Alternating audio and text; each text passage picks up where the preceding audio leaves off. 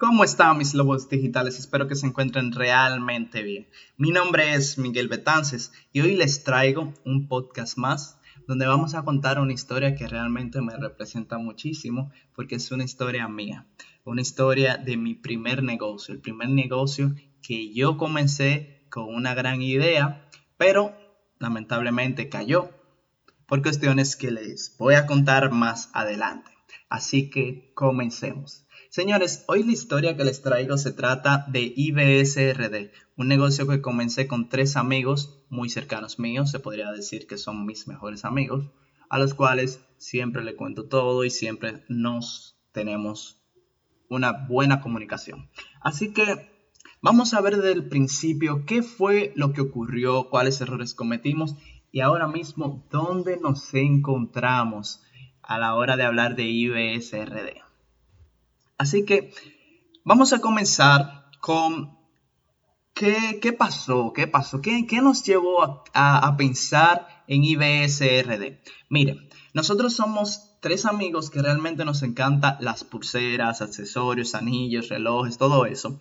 Y tenemos un amigo que realmente él compra mucho por, por internet y encontró un lugar donde él podía conseguir las pulseras a un buen precio. El único problema es que cuando las pedía, llegaba de dos semanas a un mes.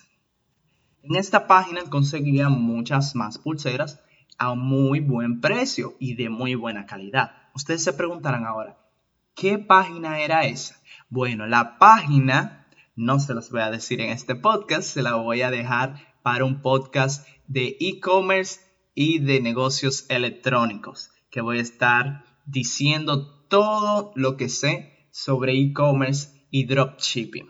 Entonces, continuando con este podcast, nuestro amigo nos contó, ya que lo veíamos con muchas pulseras y siempre preguntamos cómo consigues esas pulseras. Nos contó y realmente decidimos comprar. Cuando compramos, nos gustó también, eran unas pulseras con muy buena calidad, así que a mí se me ocurrió una muy buena idea. Chicos, ¿por qué no compramos pulseras y las vendemos? ¿Por qué no? Entonces, yo realmente tenía la idea para mí, para yo hacerlo, pero ellos son muy amigos míos y el que conocía de, de las páginas era mi amigo que compró las pulseras. Entonces, lo primero que pensé fue decirle solo a él, porque él tiene más conocimiento de compras digitales y yo no sé, yo pensaba que él me podría ayudar y yo le podría dar una pequeña comisión por el comprármelas. ¿Qué pasa? Él le gustó la idea y quiso integrarse al proyecto. Luego le estuvimos contando a nuestro tercer amigo y él nos dijo que me da un poco de risa el hecho de, de que él nos diga la frase, ustedes son unos farsos porque ustedes no me invitaron. Entonces decidimos integrarlo también al proyecto. Hicimos un primer capital, un poco bajo realmente, donde cada uno hizo un aporte y decidimos dividir las ganancias que vayamos a conseguir en partes iguales. Entonces, hicimos nuestra primera compra, señores. Fue algo que realmente nos encantó, nos fascinó. La primera compra se trató de 50 pulseras. Ese fue nuestro primer lote. Adivinen que las pulseras duraron un mes. Un mes con tres chicos emprendedores que tenían unas ansias de comenzar y ya ustedes saben cómo estábamos. Entonces, ¿qué pasa? En ese mes, antes de llegar las pulseras, nuestro primer lote, decidimos dividir las funciones que iba a realizar cada quien. Algunos dirían, wow, qué bien, estaban puestos para eso. Pero realmente fue, fue nuestro primer error. Que para mí y para la mayor parte de personas que tienen negocios que son fructíferos, la mejor opción es tener un socio que te complemente, que te ayude a crecer, no simplemente por amistad.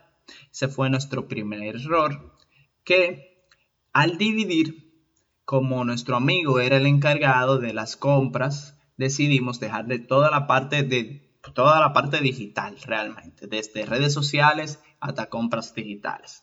Eh, ¿Qué pasó? Mi amigo tiene mucho conocimiento en compras digitales, pero no tenía conocimiento en redes sociales. Entonces a mí se me dejó el área de las ventas. En ese momento yo no había vendido ni un lapicero en mi escuela, ya estábamos en la universidad, y se me ha dejado a mí el área de ventas porque era el más extrovertido y el que se podría decir el más loco porque nunca le he tenido miedo a emprender ni a, ni hablar a, una persona de mi proyecto. Entonces, a nuestro tercer amigo, que fue el último que nos entró al proyecto, le dejamos la parte de la contabilidad. Una persona que nunca ha trabajado con contabilidad, pero siempre ha tenido deseos de aprender. Entonces, ¿qué hicimos? Fuimos trabajando, creamos la página de redes sociales, yo fui creando mi, mi discursos de ventas, nuestro amigo fue viendo hojas de cálculo, de Excel y todo eso. Fuimos preparando todo.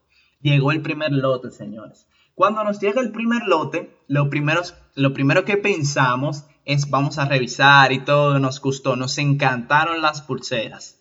Decidimos dividir las pulseras para poder venderlos y ganar más dinero.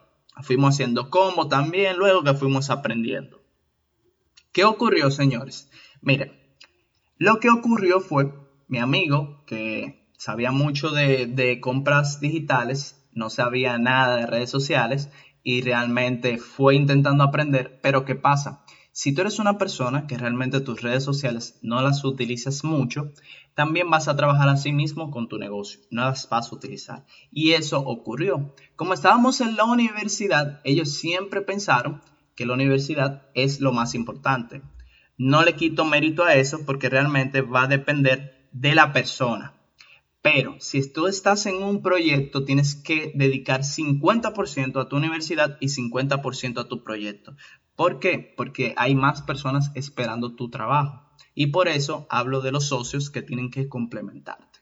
Entonces, yo insistía mucho del trabajo de redes sociales porque yo siempre he creído en las redes sociales. Lo único que en ese momento no lo veía así. Pero fui investigando y le fui diciendo, pero realmente no se trabajó bien las redes sociales. Entonces, en el otro ámbito, la contabilidad.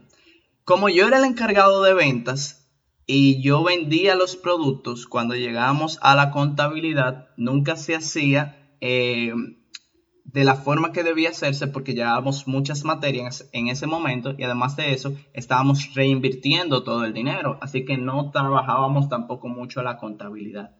Un primer error. Entonces, en el área de ventas, realmente el primer eh, cúmulo de pulseras que no llegó lo vendí, se podría decir, a un 80%, se podría decir. Luego nos llegaron más y la fui vendiendo también, vendí un 50%. Entonces, ¿qué pasó? De que me di cuenta de que cuando yo vendía, iba todo muy bien. Pero si en un momento yo me sentía mal, que yo siempre he sufrido del estómago, cuando yo sufro del estómago, yo me pongo sensible, se podría decir y no tengo como mucho ánimo de hablar con las personas. Entonces yo le decía a ellos, denle, vendan ustedes también, porque ya yo llevo un porcentaje bueno vendido. Entonces ellos no se atrevían a vender porque tenían miedo de vender su producto que era suyo. Entonces era una limitante de que si yo no vendía, no se vendía nada. Entonces lo, no vi que iba a llegar muy lejos el proyecto y decidí cortarlo decidimos dividir las pulseras que nos quedaron en partes iguales, que cada uno se quede con una cantidad y estar tranquilos, porque realmente el punto de esta reflexión es que tienes que buscar personas que te complementen a ti como persona en tu proyecto. Lo que debimos hacer nosotros fue cada uno especializarse en lo que estaba trabajando y ir de una mejor manera a potencializar IBSRD, lo que no realizamos. Pero ahora, ¿en qué momento estamos con IBSRD y nosotros? Realmente, ahora mismo IBSRD murió, lamentablemente, la cerramos, ya no vendemos pulseras ninguno, pero adivinen qué, mis dos amigos ahora mismo están juntos en una empresa de se podría decir inversiones. Ellos invierten en Forex, invierten en bolsa de valores y le está yendo sumamente bien. Además de eso, uno de ellos es freelancer en instalación de cámaras y de redes de internet. Yo, al contrario, estoy en mi empresa de social media managers o social media management service donde brindamos servicios de community manager a diferentes empresas. Y además de eso soy asesor de social media y de marketing digital, que es lo que realmente amo. Y adivinen qué, no estaba trabajando eso cuando estaba en IBSRD.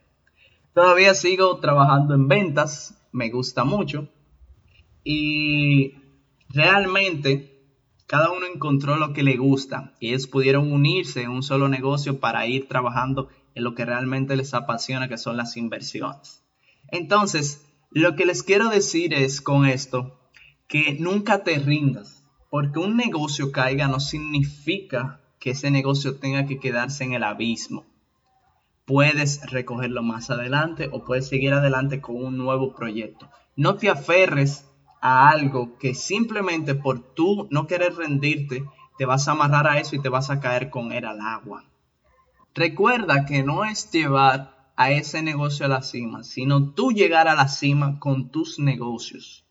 El punto no es que IBSRD llegara arriba, sino que encontramos lo que nos gusta y eso nos lleva a la cima. Yo tengo Digital Wolf RD, ellos tienen sus inversiones en Forex y en, y en bolsa de valores, que realmente le está yendo muy bien, y a mí también. Y el punto es que sigan adelante, sigan con sus sueños, que un proyecto no los detenga y nunca, nunca se rindan. Un lobo digital nunca deja de aprender y realmente el punto es continuar. Recuerden que pueden seguirme en mis redes sociales como Miguel Betances o como Digital Wolf RD. Miguel Betances con la A de Betances va a ser un 4, no una A.